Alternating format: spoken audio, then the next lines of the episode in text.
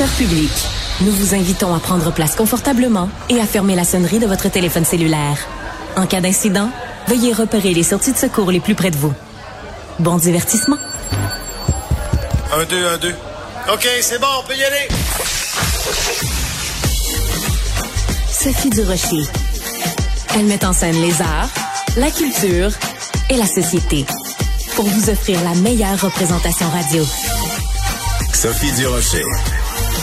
Tout un spectacle radiophonique. Bonjour tout le monde, j'espère que vous allez bien. J'espère que en fin de semaine, ben, vous avez célébré la fête des mères si vous aimez la fête des mères. Si vous aimez pas ça ou que vous avez un problème avec la fête des mères, j'espère que vous avez quand même passé une excellente fin de semaine. En tout cas, quelqu'un qui a passé une bonne fin de semaine, c'est Andréane Amalette, interprète, qui a été sacrée, oui, oui, sacrée hier soir sur les ondes de TVA. Rien de moins que reine de la jungle, puisque c'est elle qui a gagné l'émission Sortez-moi d'ici. Elle est au bout de la ligne. Bonjour, Andréane. Allô, quel titre quand même? Mais oui. Pas. Quand tu as commencé dans le domaine du show business, pensais-tu un jour que tu aurais une couronne dans le plein milieu des, des, des, je sais pas, des, des, quels genres d'arbres, je sais pas, des palmiers, en plein milieu des Ah. palmiers au Costa Rica et que tu serais sacrée reine de la jungle? Mon Dieu, non, la vie est surprenante. Je sais pas penser. Euh, le principe de l'émission, c'est de prendre euh, des personnalités publiques connues, euh, de les sortir de leur zone de confort et de les priver de sommeil, de les priver de nourriture, de leur faire confronter les peurs. Entre ces trois choses-là, qu'est-ce qui a été le plus difficile pour toi? Oh mon Dieu, assurément la nourriture. Moi, c'était Oui? ma, ma plus grande peur là-bas. J'ai vraiment pas dormi non plus. Mais surtout la bourse. Euh, au niveau des phobies en tant que telles, j'ai pas peur des bébites ou des routeurs ou des serpents ou quoi que ce soit. C'était vraiment la peur d'avoir faim. Euh, moi, je suis non fonctionnelle quand je mange pas. J'ai ma sacoche est remplie de bartons. fait que euh, ouais, j'avais peur de pas être au maximum de mes capacités puis de, de tomber d'un pomme là. Mais à un moment donné, je me souviens plus trop à quel euh, épisode, euh, tu vraiment tu, tu le verbalises, tu dis moi je suis Mhm. vraiment pas bien, puis euh, dans notre salon on s'inquiétait pour toi. Pourtant, euh, tu, tu pouvais peut-être paraître comme étant plus fragile à ce niveau-là.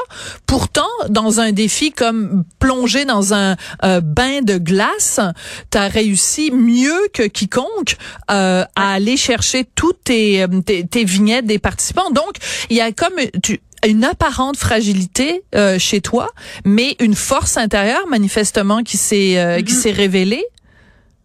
Ben, tu vois, moi, ça m'a surpris. Euh, Oui? Je savais pas que j'avais l'air fragile. moi, dans ma tête, je connais ma force. Je sais que je suis une fille des bois. Tu sais, j'étais vraiment dans mon élément là-bas, euh, avec le feu, le, et, et puis la jungle, la nature et tout. Euh, mais on m'en parle beaucoup. On me parle beaucoup justement de. Les gens pensaient pas du tout que j'allais me rendre jusqu'à la fin. Fait que est-ce que c'est dû au montage ou je dégage peut-être quelque chose que je pensais pas? Mais euh, très contente d'avoir été plus underdog un peu, tu sais, puis d'avoir surpris les gens euh, à la toute fin moi, j'a- j'avais une mission quand même là-bas, puis euh, j'avais vraiment le goût de ramener ce 100 000-là. Fait j'ai paru probablement très compétitive, ce qui est peut-être pas dans ma nature normalement, mais c'était vraiment important pour moi. Voilà. Alors donc le 100 000 remis donc euh, au regroupement des maisons pour femmes victimes de violences conjugales. Plus tard dans l'émission, je vais parler à quelqu'un du regroupement qui va pouvoir nous dire euh, ben, qu'est-ce qu'ils vont faire, ce qu'ils vont faire avec cet argent-là.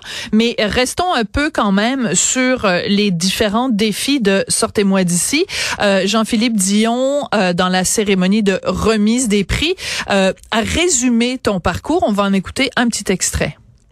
La force tranquille. T'es arrivé dans l'aventure par la porte du garde-robe de la maison abandonnée. Ton chemin t'a mené vers un camp où vivait déjà un groupe uni, mais t'as vite su faire ta place au point où c'est devenu ton chez toi. C'est ici, la maison. Je peux pas m'en aller.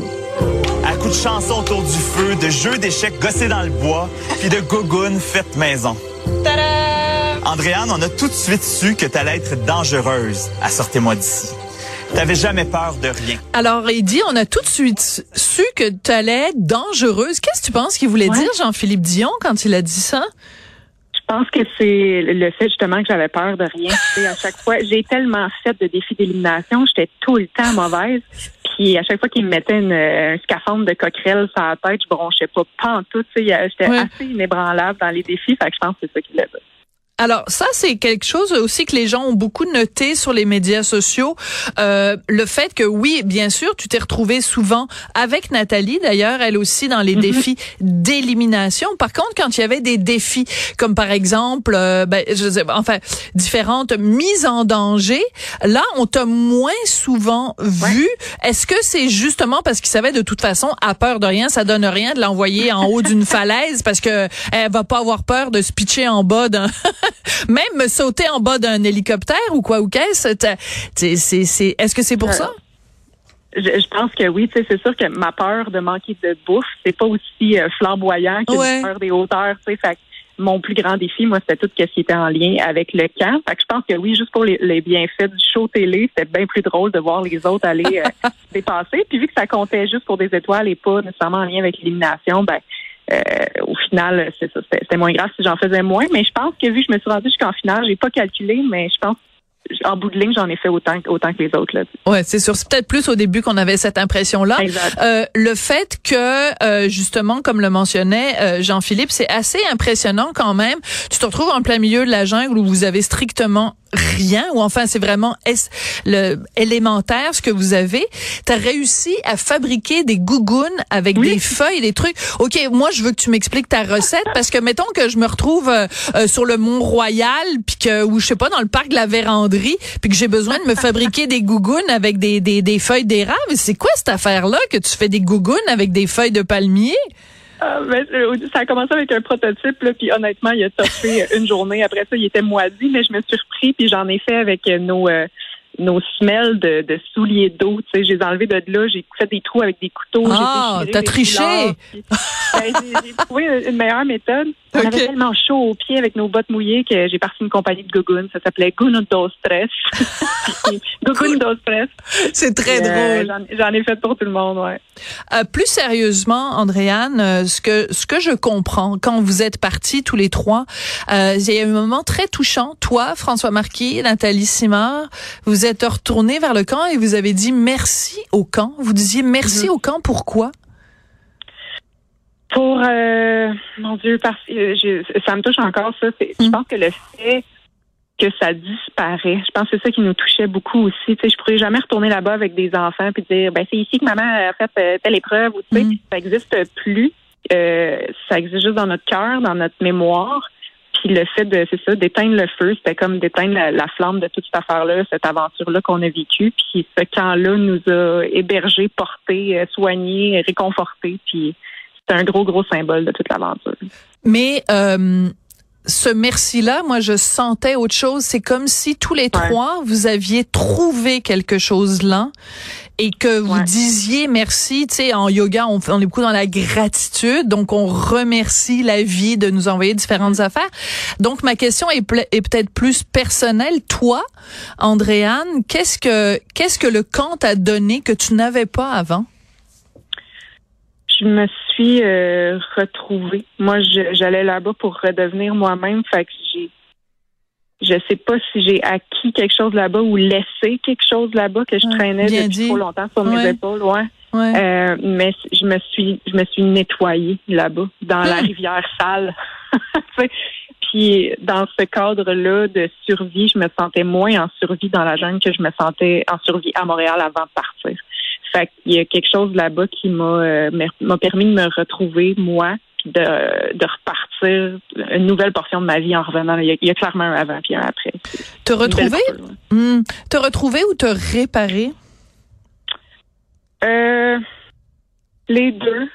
Te réparer, je pense que c'est un processus qui prend beaucoup de temps. C'est un super long pèlerinage, mais là, c'était c'est un moment précis dans le temps où je disais beaucoup combattre le choc par le choc. Là, c'est un c'est un gros choc, c'est comme un gros coup à donner où tu rien d'autre à penser sauf à ton corps, à survivre mm. puis à être. Il n'y a, a, aucun paraître dans cette émission-là. On n'est pas beau, là. salles, pas de maquillage, puis ça a fait du bien de ne pas se voir aussi. Sais, mon seul miroir, c'était les yeux des autres campeurs. Puis on est tellement Mm. plus beau dans les yeux des autres. Fait que je regardais Colette, puis je disais, je suis correcte, puis elle me disait, t'es magnifique. Puis je la croyais sur parole, puis je partais avec ça. fait que ça a fait du bien. Je peux te confirmer que c'est vrai, même avec toutes sortes de de, de dégoulis euh, qui, qui tombent dans les cheveux, t'étais absolument magnifique, même des des œufs des œufs pas brouillés. Euh, mais juste pour euh, puis je veux pas parce que ça ça t'appartient puis c'est intime mais quand même quand tu dis combattre un choc par un choc puis t'as fait une vidéo sur euh, Instagram pour parler à tes, tes nombreux fans et tu leur disais justement que euh, t'avais comme besoin d'aller dans la jungle parce que tu penses que tu étais en choc post-traumatique. Donc je veux pas rentrer dans ton intimité mais simplement nous dire euh, ça t'a fait du bien. Donc ça t'a soigné d'une certaine façon ce passage là l'été dernier Vraiment, puis, puis en effet, c'est déjà juste de parler du choc en tant que tel. Pour moi, c'est un gros pas vers l'avant. Fait que parler de la raison, je suis pas rendue là encore, mais euh, c'est- quelque chose qui est difficile à, à se débarrasser. Je je savais pas en fait comment me débarrasser de ça. C'est encore une fois un, un long parcours. Euh, mais ce moment-là, dans le temps, ce gros rush d'adrénaline-là, ce gros aussi rush d'amour, parce qu'on était tous super vulnérables, super proches, ça a mis euh, vraiment un baume, puis ça m'a permis pour la première fois de ma vie d'être égoïste. Puis je le mets en guillemets parce que je pense pas que c'est de l'égoïsme, là. je pense que c'est juste la base de prendre soin de soi, oui d'aller au, au bout de, de, de soi. Mais c'est la première fois que je me permettais de le faire sans avoir peur d'avoir des représailles, sans avoir peur qu'on me reproche quelque chose. Euh, ils m'ont aimé quand même, les campeurs. J'ai gagné, ils sont fiers de moi. Puis ça, ça me fait vraiment du bien. Tellement touchant, mais tu sais, quand euh, quand on dit parfois on a peur d'être égoïste, mais tu sais ce qu'ils disent hein, dans les avions, ils disent que si euh, il y a Ouais. un, un, un- un problème de turbulence ou que l'avion euh, doit se poser, ben ton ton ton masque, tu dois le mettre d'abord sur mettre toi et ensuite le mettre, mettons, sur tes enfants ou les gens qui t'accompagnent. Donc, je trouve que c'est une belle métaphore de la vie. Il faut d'abord prendre soin de soi, sinon on n'est pas capable de prendre soin des autres. Donc, euh, je pense pas que ce soit un geste euh, égoïste. En tout cas, vous nous avez fait vivre toutes sortes euh, d'émotions. Alors, félicitations à la reine. Est-ce que maintenant tu te promènes dans les rues de, ben, je sais pas dans quelle ville tu, tu habites, mais est-ce que tu te promènes avec ta couronne sur la tête puis tu, tu te demandes à tous les sujets de venir t'embrasser, euh, te baiser la main? Bien sûr, constamment. euh, je fais des petits, tatas euh, avec ma petite main puis ma petite couronne. Non, Et tes gougounes! Et tes gougounes de stress! Exact. Excellent. Bon, en tout cas, félicitations. Ça a été euh, vraiment euh, une très belle consécration pour toi. Et pour les deux autres aussi, qui, même s'ils n'ont pas gagné, ont gagné quelque chose. Je pense que c'est François Marquis qui dit à un moment donné, on n'a pas gagné, mais c'est pas un échec. En tout cas, c'est une très belle formulation.